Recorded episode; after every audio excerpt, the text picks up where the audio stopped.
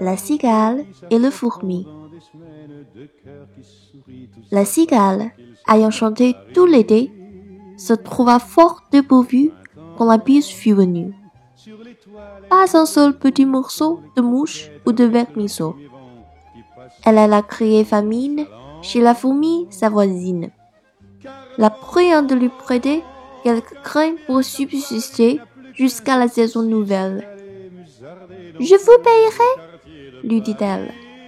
Avant l'août, foi d'animal, enterré est principal. La fourmi n'est pas prudeuse, c'est là son moindre défaut. Que faisiez-vous aux tombes chaudes dit-elle à cette emprunteuse. Nuit et jour à tout venant, je chantais, ne vous déplaise. Vous chantiez? Je suis fort aise. Eh bien, dansez maintenant. 陈小姐歌声不歇，送走了欢乐夏日。当北风呼啸而起，才发现家徒四壁，没一条蠕虫填肚，没一只蚊蝇充饥。她只好去求邻居小蚂蚁给她救急。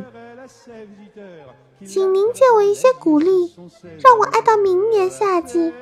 以动物的名义发誓，八月一定还您本息。蚂蚁纵有千般不好，赊借却不轻易冒失。大热天您都干了啥？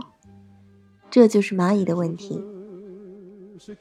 为所有人日夜唱歌，这么说不怕您生气。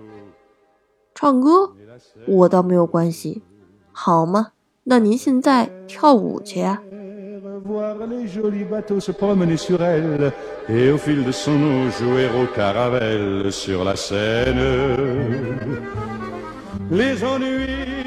好，那这就是《蚂蚁与蝉》的法语原文版本和中文译本。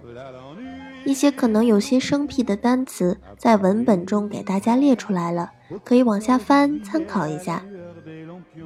那么，作为拉封丹寓言的开篇之作，这篇《蚂蚁与蝉》广为流传。但其实，这篇短小精悍的寓言并不好理解。在只懂得勤劳工作、不愿助人为乐的蚂蚁，和只懂得享受生活、不愿计划未来的蝉之中，拉封丹并没有给出明确的个人倾向，所以给读者足够的空间去选择理解和站边。